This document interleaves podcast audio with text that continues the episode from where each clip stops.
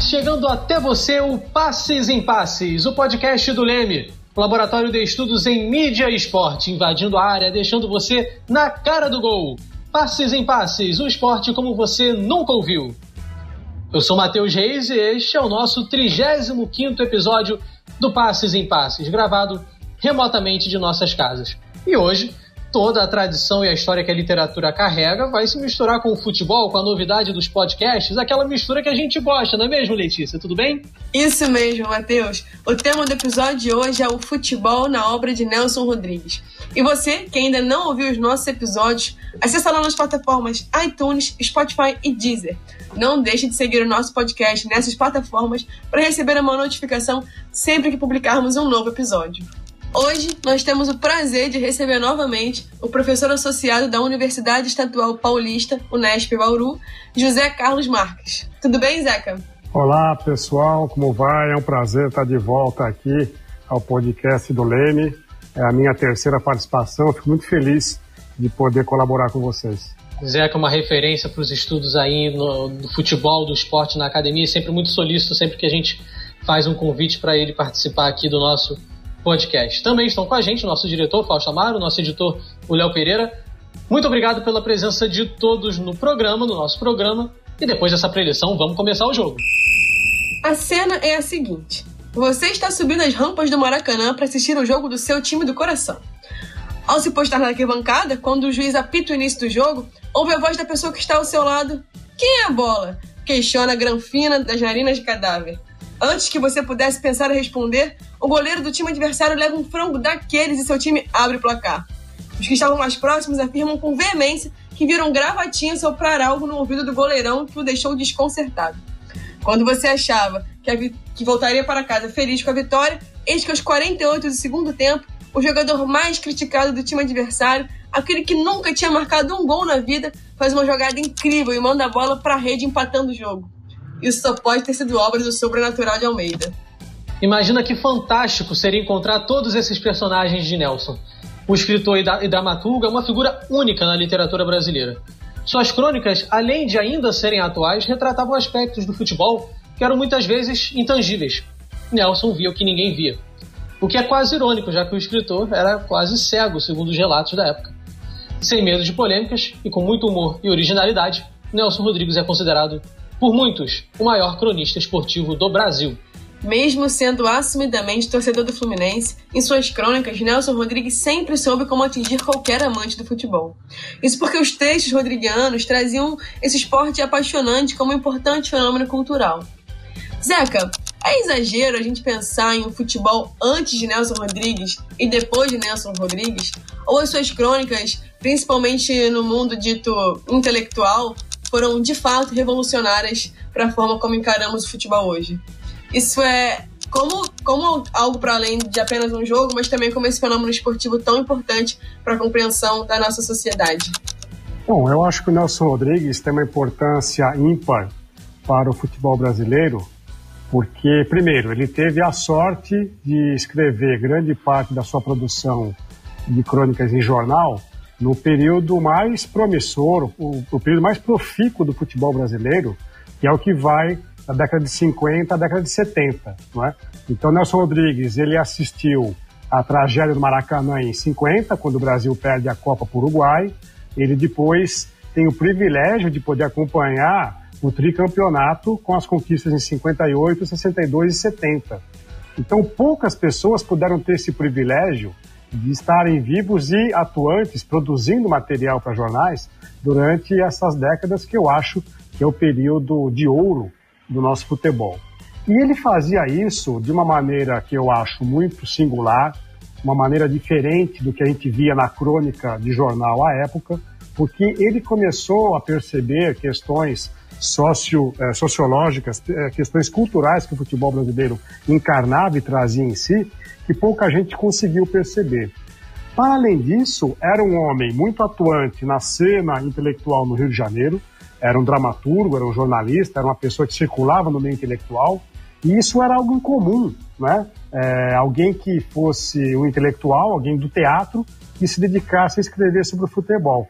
Talvez o mais próximo que tenhamos tido era alguém é, da literatura, como Zé Lins do Rego, é, como o Mário Filho, irmão dele, mas o Mário Filho era um grande empresário do jornal, e o Armando Nogueira, que também era alguém da intelectualidade, mas eu acho que o Nelson superou todos eles com algumas questões que a gente vai destacar no programa de hoje. Zeca, eu vou passar por duas obras suas. A primeira é o artigo, é uma leitura das crônicas de futebol de Nelson Rodrigues, em que você destaca que o estilo de escrita do Nelson Rodrigues fazia com que seus textos fossem mais do que apenas textos jornalísticos, e sim narrativas de futebol também. E aí, já no seu livro, Futebol e Nelson Rodrigues, logo na introdução, você lembra também que o escritor nunca foi considerado um jornalista esportivo. E aí você mesmo denomina o Nelson Rodrigues, um, uma, um título bem interessante que eu achei, né? você denomina ele como um profissional do jornal, pelo fato dos textos terem aparecido inicialmente nas páginas dos jornais para depois serem publicados em livros. Você acha que esse descompromisso, entre aspas, né, com a famosa objetividade jornalística, contribuiu para que a escrita do Nelson Rodrigues fosse arrojada fora dos padrões da época? Olha, essa é uma pergunta interessante, porque o Nelson Rodrigues ficou muito tempo ignorado como um, um jornalista que tivesse escrito crônicas de, no jornal sobre futebol. Eu, por exemplo, só vim a saber disso quando o Rui Castro, né, o jornalista Rui Castro, depois de ter feito a biografia do Nelson para a Companhia das Letras em 1992, ele publica nos anos seguintes, é, ele faz uma grande coletânea de crônicas do Nelson, de futebol e não de futebol também, e isso vai sendo, vai saindo em pílulas pela Companhia das Letras.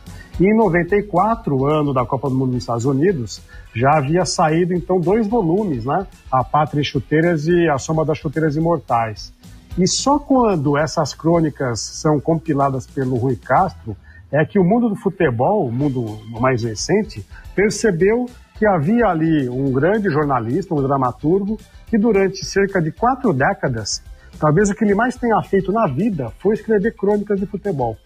E eu lembro que, por exemplo, durante um grande período, nos anos 60, por exemplo, o Nelson tinha uma crônica no Jornal dos Esportes, que era do irmão dele, o Mário Filho, e tinha uma outra crônica diferente no jornal o Globo. Ou seja, no mesmo dia, o Nelson publicava dois textos distintos né, sobre futebol. Talvez então o que ele mais tenha feito na vida e, e o que a gente sabia perceber mais tarde foi escrever crônicas sobre futebol. Além disso, era um grande cronista da vida cotidiana brasileira, especialmente carioca, e eu quero lembrar, por exemplo, a grande coleção de crônicas que ele fez sobre a vida como ela é, publicadas no jornal Última Hora, por mais de uma década, né? Por mais de uma década, o Nelson publicava as crônicas da vida como ela é no Última Hora, retratando muito o subúrbio carioca, muito a cena quando o Rio ainda era a capital da República. Então, eu acho que o que eu disse de o Nelson ser um profissional do jornal é porque ele nunca foi considerado um jornalista esportivo, um cronista esportivo. Talvez isso tenha ficado colado a ele quando a televisão carioca faz o programa Resenha Facite, que talvez seja a grande mãe de todas as mesas redondas que nós temos na televisão brasileira depois disso. A Resenha Facite, que era um programa que contava também com Armando Nogueira e João Saldanha, para a gente ter uma ideia. Né? E Facite é uma marca de máquinas de escrever, máquinas de calcular, ou seja, era como o Repórter Esso, né? o programa tinha o nome do patrocinador. E o Nelson, pela importância que ele tinha no jornal na época, para falar de futebol, foi convidado a estrelar esse elenco de ouro da resenha Facite. Mas eu acho que o Nelson talvez nem, nem fosse assim considerado com muita é, importância, com muita seriedade, porque era um grande fanfarrão que falava sobre futebol, muito provocador e com textos que talvez não agradassem aquele perfil mais é, caricato do aficionado de futebol, que quer saber de coisas assim muito pontuais, muito é, quem ganhou, se mereceu, se não mereceu. E o Nelson estava para além disso. O Nelson estava preocupado quem tinha merecido e quem não merecia. Ele queria ver os aspectos mais subjetivos do futebol no Brasil. Ainda falando sobre o seu artigo Uma Leitura das Crônicas de Futebol de Nelson Rodrigues, você afirma que foi a partir da atuação de Mário Filho, né, irmão do Nelson Rodrigues, é, no início da década de 40, que houve a valorização dos trabalhos de analista e de repórteres esportivos. E alguns historiadores consideram que foi justamente na primeira metade do século XX que o futebol no Brasil foi ganhando sua popularidade. Nós sabemos do papel do rádio na difusão do esporte pelo território brasileiro, Mas, na sua opinião, Zeca, as crônicas de Nelson Rodrigues, bem como o trabalho de outros analistas esportivos, também contribuíram para a popularização do futebol no Brasil? Olha, o fato de haver um, um, jornalista com o perfil e o conhecimento do Nelson Rodrigues, uma pessoa do teatro, uma pessoa que transitava pela intelectualidade da época, o fato de ele ter uma crônica do jornal Globo já diz muito do quanto que ele colaborou para essa popularização do futebol no nosso país.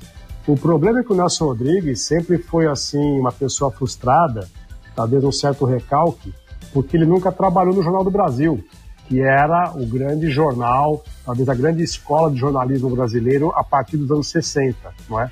O Jornal do Brasil era o jornal dos intelectuais, o jornal da classe média e da intelectualidade carioca.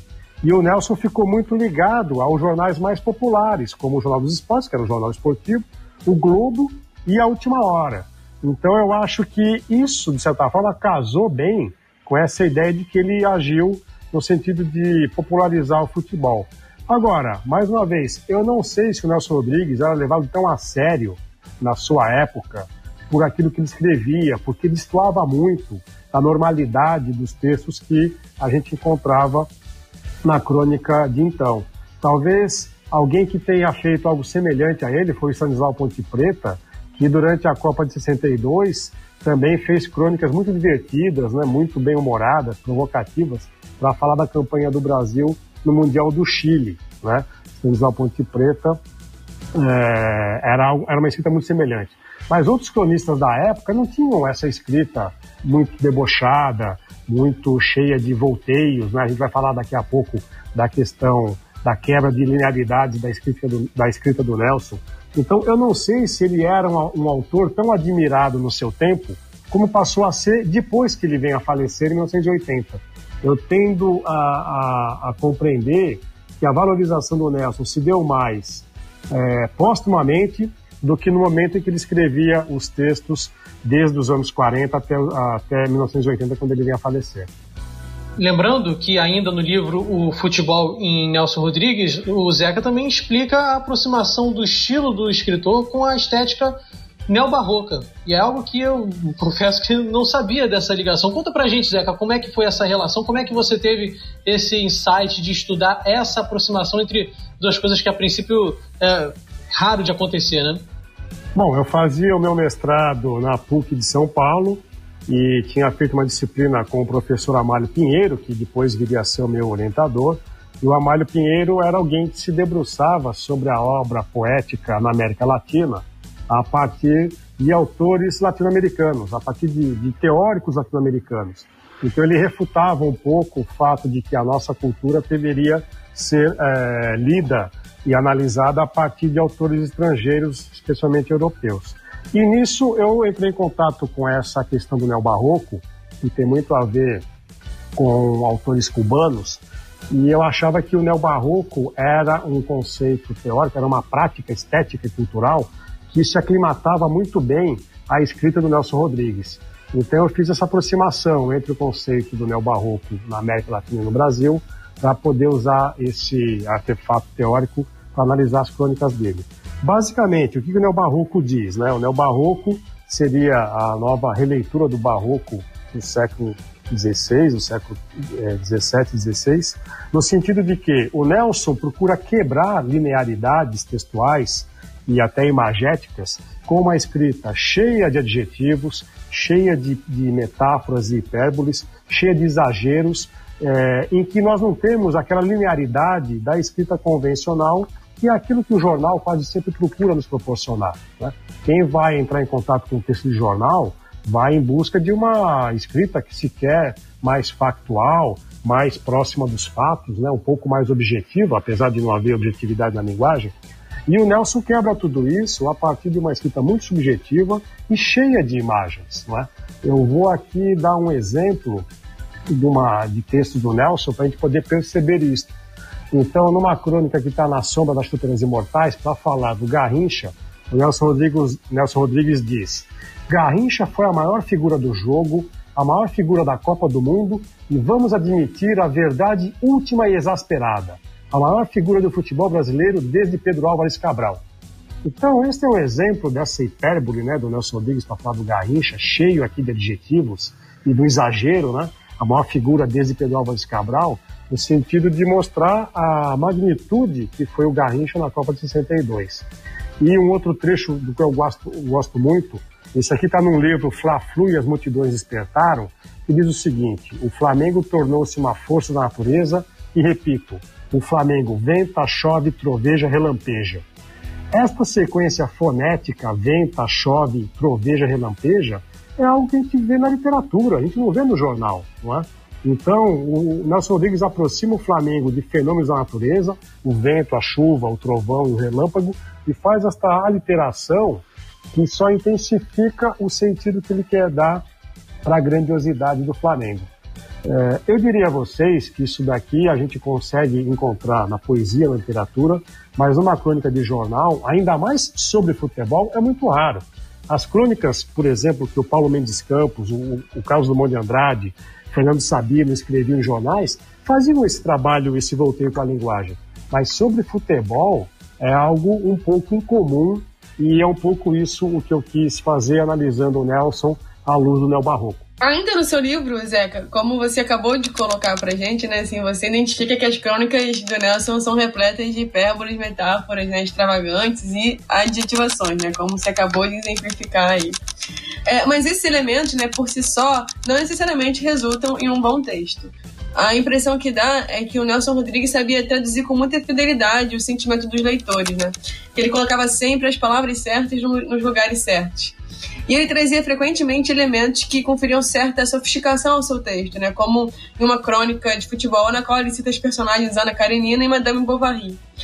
É, elementos que pertencem né, a mundos bem distantes do futebol. Como, então, Zeca, na sua opinião, o Nelson Rodrigues conseguia esse equilíbrio entre a sofisticação e a capacidade de difusão para todos os públicos? Olha, talvez o leitor de jornal na época do Nelson Rodrigues fosse um leitor de jornal diferente do que tem hoje, talvez, mas eu acho que o Nelson, como homem do teatro e da literatura, ele não se furtava a fazer esses encontros. E isso também tem muito a ver com o neobarroco, que é a busca dos extremos, a busca dos antagonismos, né? o, a busca desses oxímeros textuais e imagéticos. Eu vou aqui ler talvez mais dois exemplos de crônicas do Nelson para perceber como é que ele faz essa junção da cultura do alto e a cultura do baixo.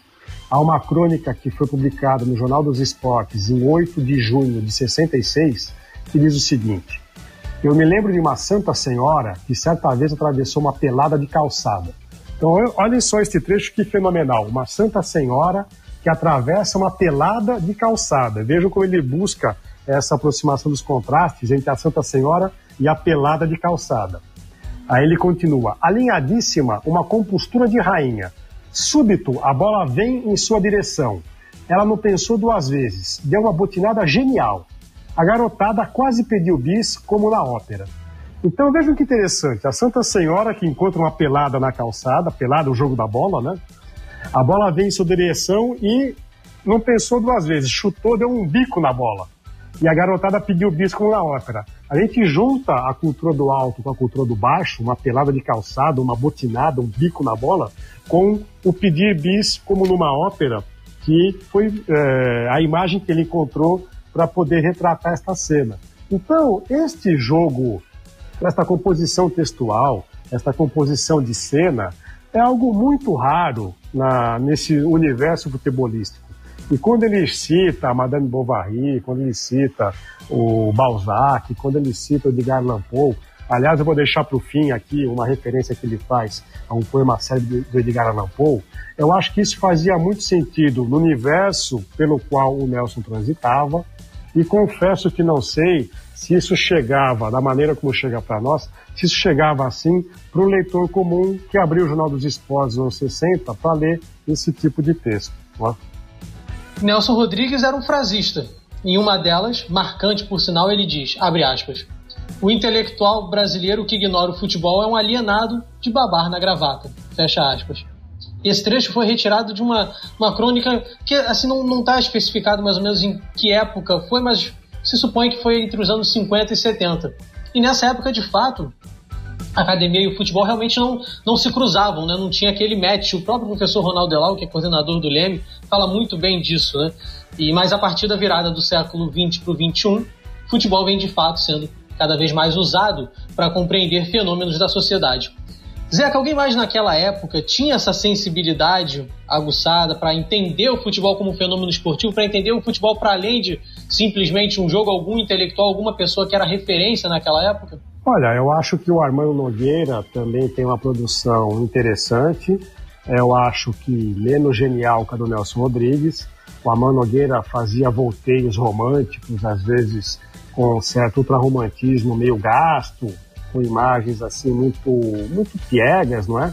Mas eu acho que o Armando Nogueira teve sensibilidade para encontrar também estes elementos que o Nelson encontrou com muita facilidade. É, acho que foram poucas as pessoas do, do universo é, intelectual que perceberam a importância do futebol brasileiro na época. E acho que quase poucos deles escreveram nos jornais com a mesma é, frequência que o Nelson Rodrigues. Então daria para a gente dizer que o Nelson foi alguém que percebeu muito cedo que o futebol brasileiro não era apenas um jogo de bola, não eram 11 contra 11, era muito mais do que isso. E você falou há pouco que ele era um grande frasista, né? ele diria que cada partida, cada peleja tinha uma complexidade shakespeariana, não é? no drama, na paixão envolvida no jogo da bola. É, portanto, acho que ele foi, de certa forma, o precursor da, da visão que a academia brasileira passou a ter nos anos 70, percebendo que o futebol, além de um alto elemento da cultura brasileira, era um elemento que colocava em jogo a, nossa própria formação, a nossa raiz como povo, como cultura. Ou seja, tudo que envolve a nossa formação cultural está presente nesse jogo de bola, não é? E o Nelson, muito antes, décadas antes da academia brasileira, conseguiu perceber a riqueza que o futebol tinha como prática sociocultural do país. Agora, tem uma pergunta que não quer calar. O videotape é burro? Essa frase é uma das mais icônicas de Nelson Rodrigues, né? E que muitas vezes ficava contrariado com o que as imagens em vídeo mostravam. Disse Nelson, abre aspas, antigamente tínhamos de aceitar as imagens que nos ofereciam os cronistas. A partir do videotape, porém, tudo mudou como num milagre. Fecha aspas. Hoje, o que não nos faltam são imagens para analisar o que, ainda assim, não nos levam a conclusão alguma.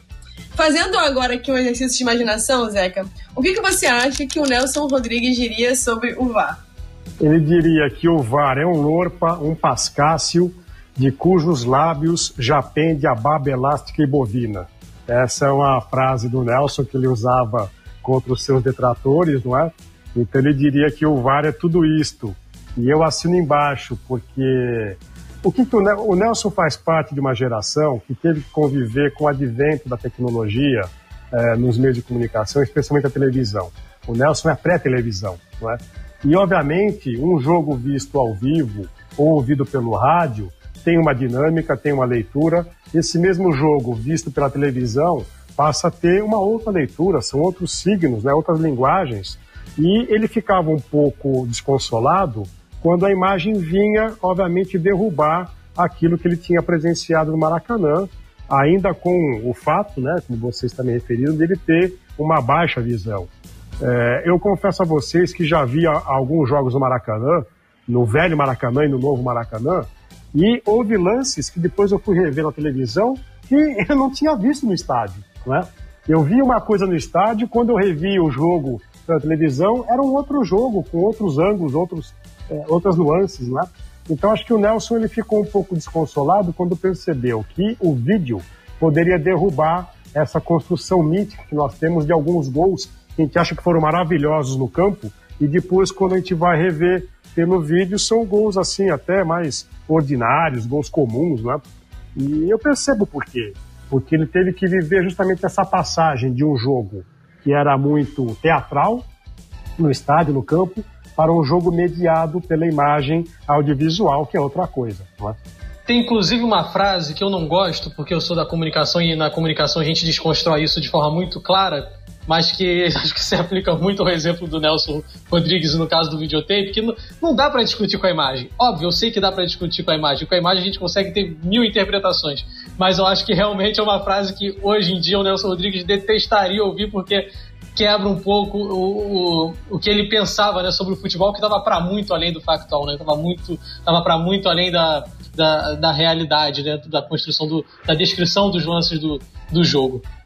A gente poderia passar horas aqui a fim falando da genialidade do Nelson Rodrigues, mas fato é que a sua obra permanece atual, ainda que, ao longo do tempo, outros escritores e cronistas de esporte tenham surgido.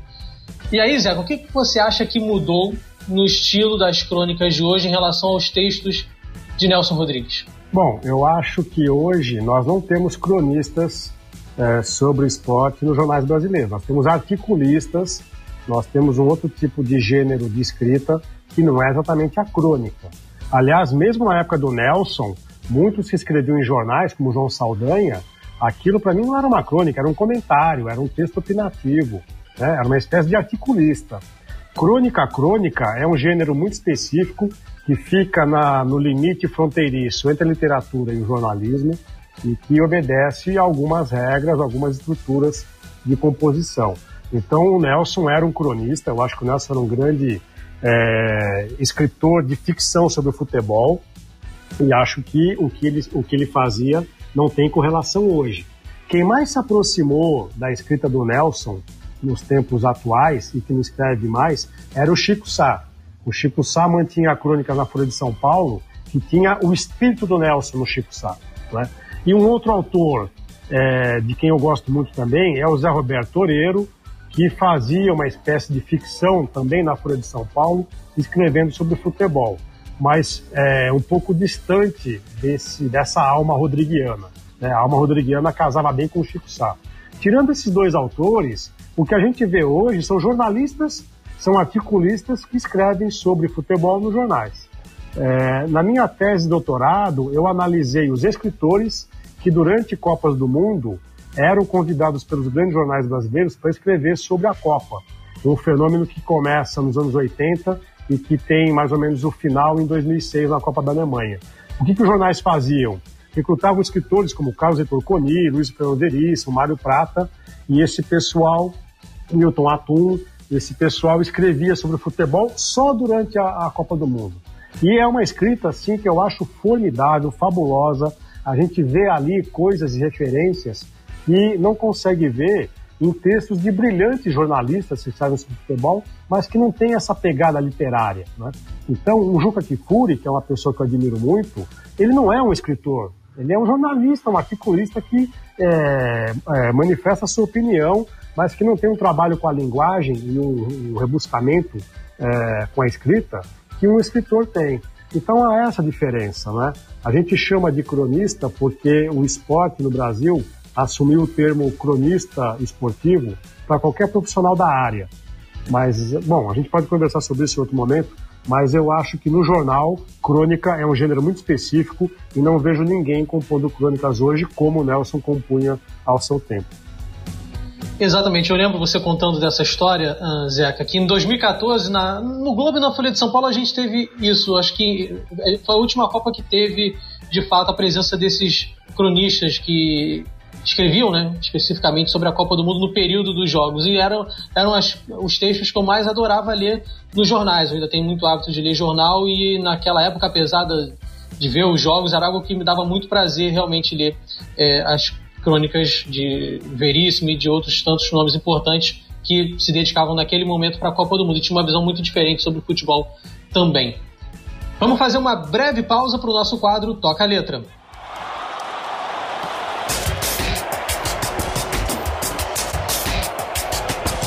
A música de hoje foi samba enredo da escola de samba Viradouro no Carnaval de 2012. A vida como ela é, bonitinha, mas ordinária. Assim falou Nelson Rodrigues que homenageia o centenário do escritor e dramaturgo. A escola resolveu eternizar a vida de Nelson Rodrigues na passarela e ficou em quinto lugar no desfile daquele ano. O desfile tinha alas como o cronista do dia a dia, seleção canarinho, sobrenatural de Almeida, Flamengo, nem todo mundo é perfeito. Ai, aí é, é aquilo que eu falo, né? acho que é por isso, é com todo respeito à viradora, acho que foi por isso que o carnaval ficou em quinto lugar, né? Não ganhou o carnaval, né? foi colocar uma ala dessa com esse nome, é um tiro no pé, com todo respeito aí. Se der mole, foi até no quesito alas que a Viradouro perdeu esse carnaval justamente por criar uma ala com esse nome.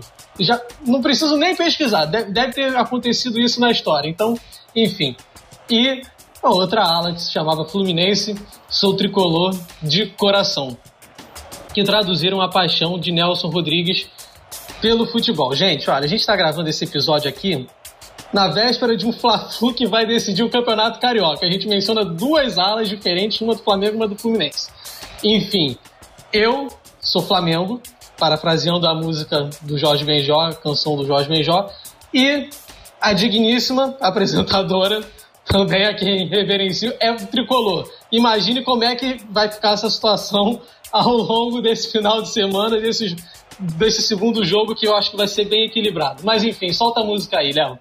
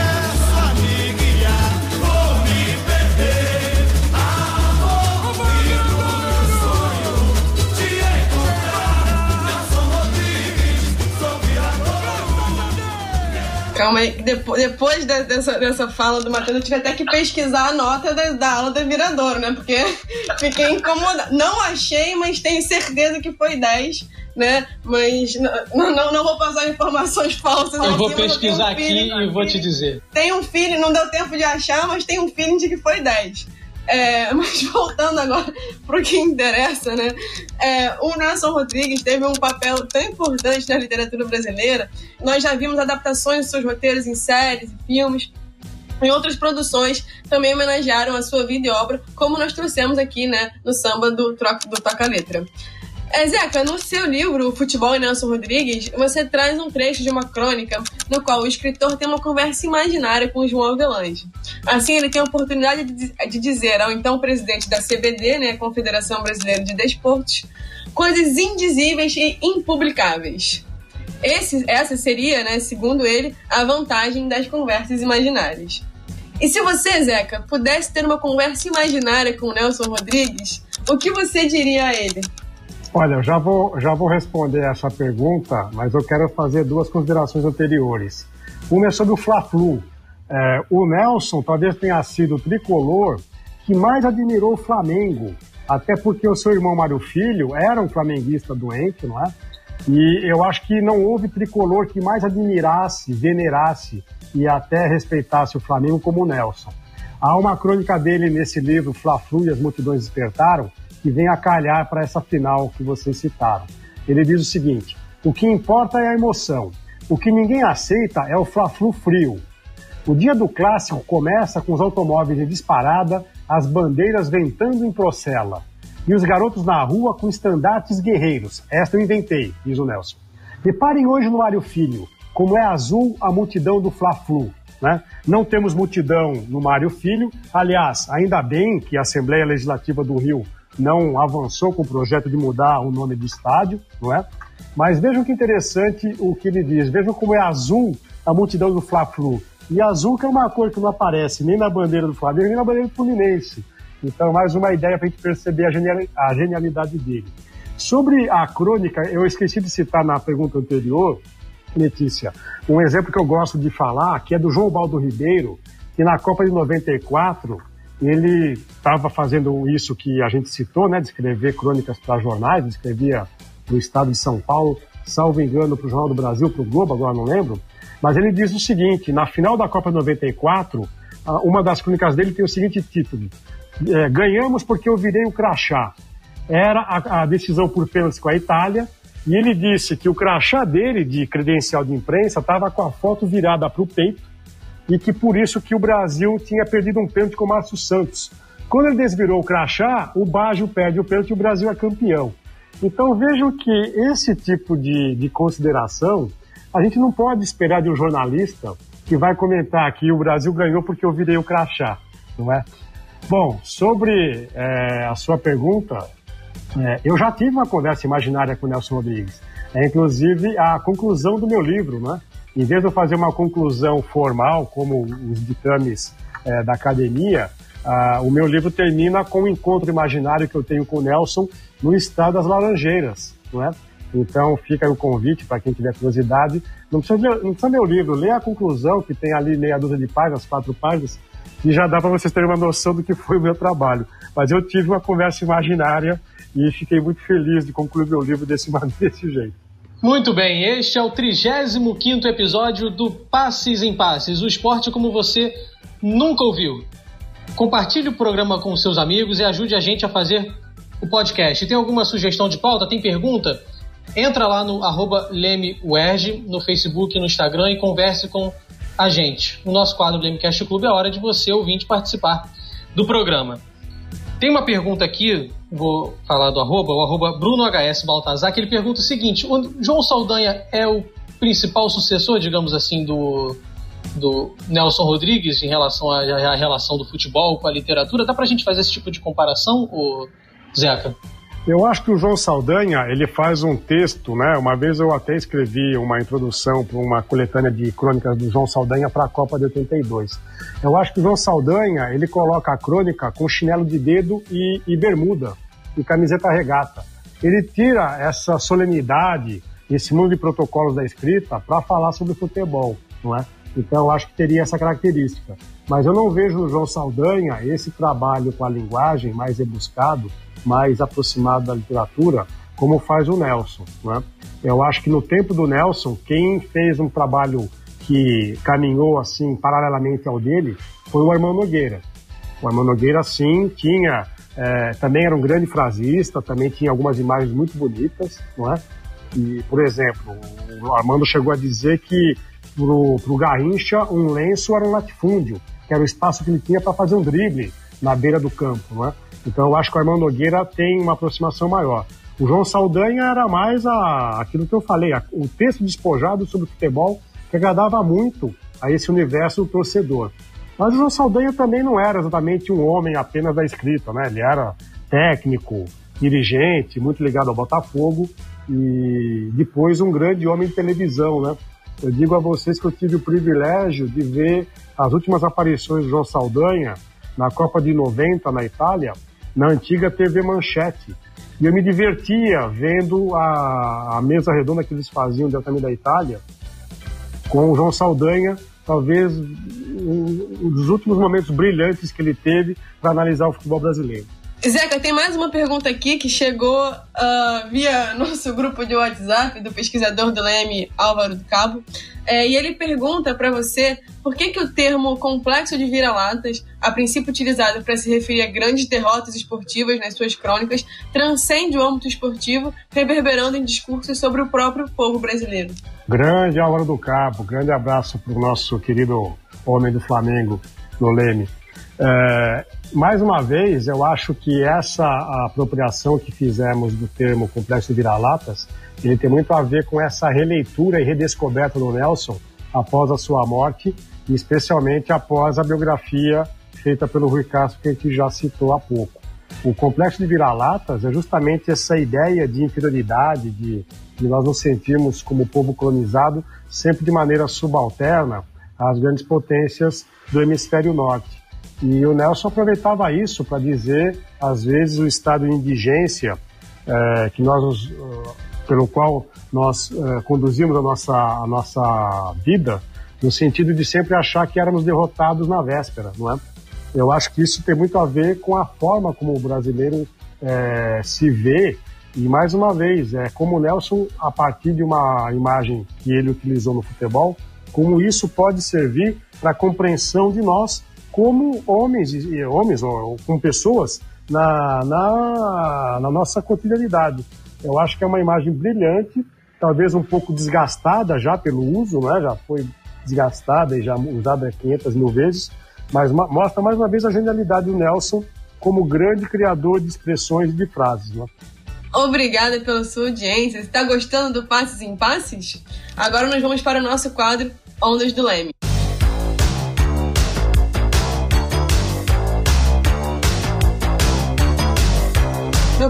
Ondas do Leme, a gente sempre faz alguma indicação de livros, séries e filmes que vão auxiliar você no aprofundamento do tema abordado nesse episódio.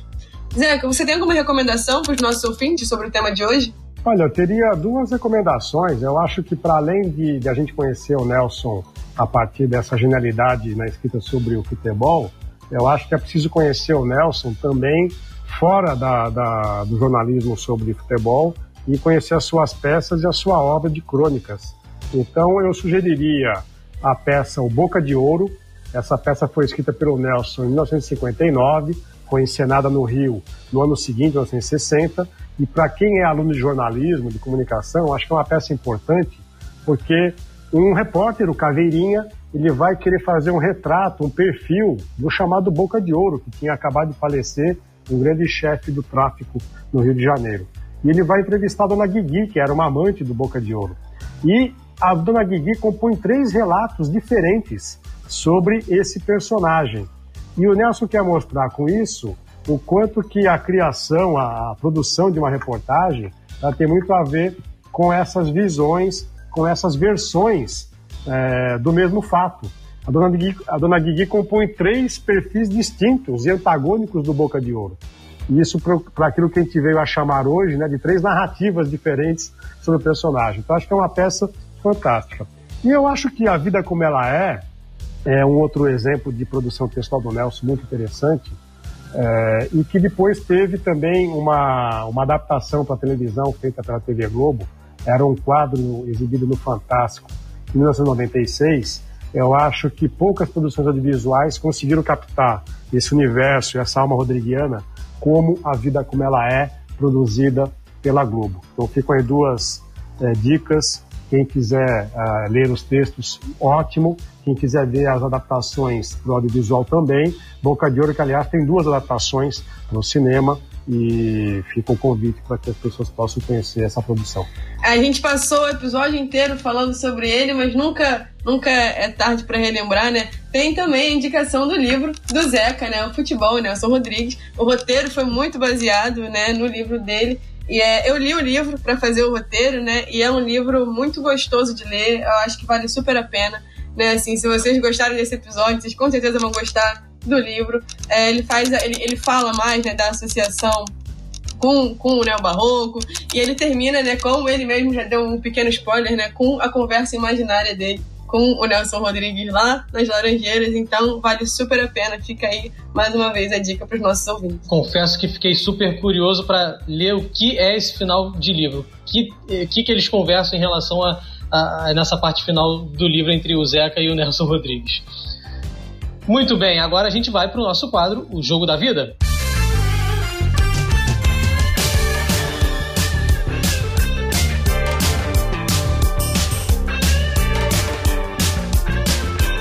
Nosso programa está quase no fim, mas a gente ainda tem o quadro que é o Jogo da Vida, que fala de que jogo marcou a sua história. O Zeca já participou desse quadro no nosso 26 episódio e citou uma partida da portuguesa, mas eu só vou falar sobre isso. Então você vai lá no episódio 26 para você conferir mais uma história muito legal sobre essa partida e que o Zeca conta de uma forma maravilhosa. Uh, hoje, especialmente, a gente vai mudar o nome do quadro para Crônicas da Vida.